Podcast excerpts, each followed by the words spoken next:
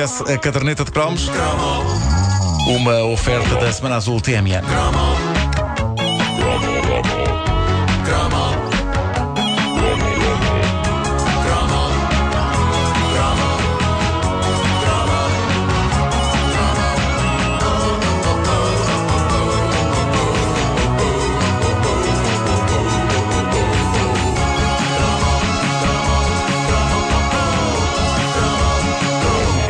Anos 80 não foram favoráveis para todas as estrelas musicais da velha guarda. Muitas delas tentaram a era dos maus penteados e dos sintetizadores para regressar de forma triunfal. E a verdade é que, se é um facto que muitas dessas estrelas conseguiram vender discos, também é verdade que, agora que os 80 passaram, eh, algumas delas, quando fazem retrospectivas da carreira, tendem a passar por cima do que aconteceu na década de 80, como se tivesse sido uma bebedeira embaraçosa que mais vale esquecer. É por isso que, por exemplo, David Bowie e Mick Jagger não falam muito nisto.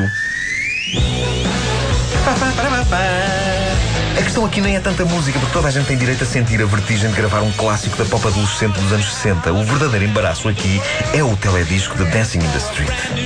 Ah, porque tanto Jagger como Bowie usam um dos piores guarda-roupas que já se usaram num projeto audiovisual. E isto passava muito na televisão. Só para que tenham uma ideia, se já estão esquecidos, Jagger está com mais pinta que Bowie e está a envergar uma blusa largueirona de seda. O Bowie tem um fato macaco em padrão leopardo com uma gabardine por cima. E dançam sem que aparentemente haja um coreógrafo a coordenar as coisas. Parecem largados ao Deus dará. E passam boa parte do teledisco a cantar a um centímetro da cara um do outro, com uma expressão que parece indiciar que querem comer-se um ao outro.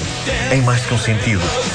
É um dos momentos mais estranhos do audiovisual oitentista, este encontro pleno de bizarra tensão sexual entre David Bowie e Mick Jagger. Uma das coisas que mais me faz confusão é como é que Bowie se aguenta estoicamente cantando em frente a Jagger no momento em que Jagger lhe atira para cima aquela boca descontrolada, toda ela beiços. Há momentos. Há momentos neste teledisco em que me parece que Mick Jagger tem quatro beiços sobrepostos, parece um folhado aquilo. Bom, Cuidado com a forma como fala do meu sex symbol da adolescência, sim? Desculpa, Veja lá, veja lá. Ela curtiu com o folhado. Na minha humilde opinião, a grande estrela do passado que realmente fez algo de realmente. Eu disse realmente duas vezes. Realmente, Posso dizer ainda realmente. três, podem ainda três se quiserem. Ah, a grande estrela do passado que realmente fez algo de realmente muito bizarro, realmente na década de 80, foi realmente a grandiosa star dos anos 50 e 60, a venerável e já falecida Eartha Kitt. Quem? Eartha Kitt, Eartha é, devo- a Eartha Kitt era uma, era uma deusa nos anos 50 e 60. Ela, eh, eu adorava os discos antigos dela, eram da minha mãe. Singles incríveis de vinil, como este clássico natalício Santa Baby.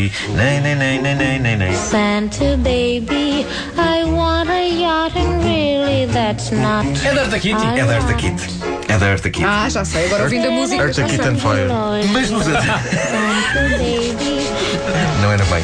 Mas nos anos 80, já eu tinha para aí 15 anos, eu tinha medo de Eartha Kitt. A questão é que Eartha, nos anos 50 e 60, era claramente para coisa.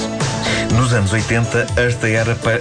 Era, oh, eu nem sei para que é que era. Uh, ouçam, ouçam, isto era ela nos anos 80. You can walk out the door. Ou seja, nos anos 80, já na casa dos 60 e tal anos, Eartha Kitt decidiu que queria transformar-se numa rainha do disco sound e vai daí, encheu-se de eletrónica e a verdade é que isto foi um grande êxito em 1986, mais na Europa do que na América. Em Portugal, This Is My Life foi um sucesso e vendeu bastantes cópias, para além de aparecer no inevitável Top Génios, ou coletânea parecida. Mas eu tenho de vos confessar que a fusão entre os sintetizadores, as rugas e a cara de má de Eartha aquilo metia-me medo. Eu tinha medo disto. A verdade é que já sexagenária, Eartha Kitt tinha ainda o corpo esbelto de uma adolescente, só que tinha a cabeça de Raul Indipo, do Humor Negro. Meu Deus. Tinha. Era uma estranha mistura de avó, sex symbol e cantor de Vou Levar-te Comigo. E eu tentava agarrar-me ao lado de avó de Miss Kitty. Mas a verdade é que ela tinha um olhar tramado, parecia o tipo de avó que nos podia vazar a vista com uma cavilha de metal. Se lhe apetecesse. E, que, e parece-me que lhe apetecia. Esta Kid, nesta sua encarnação de sound, acabou por se tornar num ícone gay, eh, como indicam, aliás, eh, comentários utilizadores do YouTube por baixo eh, desta canção. Um deles diz: Ah, o meu verão grego em Mykonos nos anos 80. memórias, memórias. Sabem que uma vez um taxista que apanhei disse-me uma das melhores frases que eu vi na minha vida e eu fiquei na dúvida sobre se devia corrigi-lo ou não.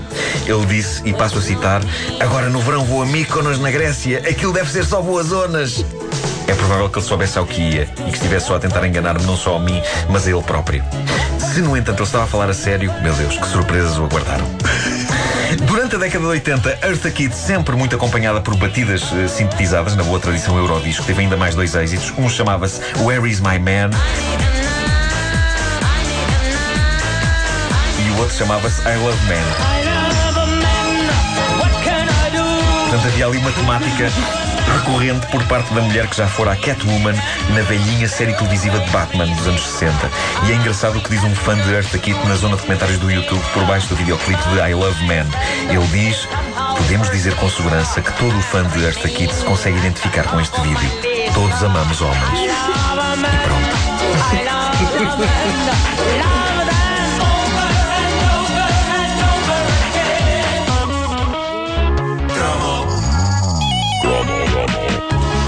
Caderneta de cromos com o Nuno Marco, Eartha Kitt, David Bowie e Mick Jagger.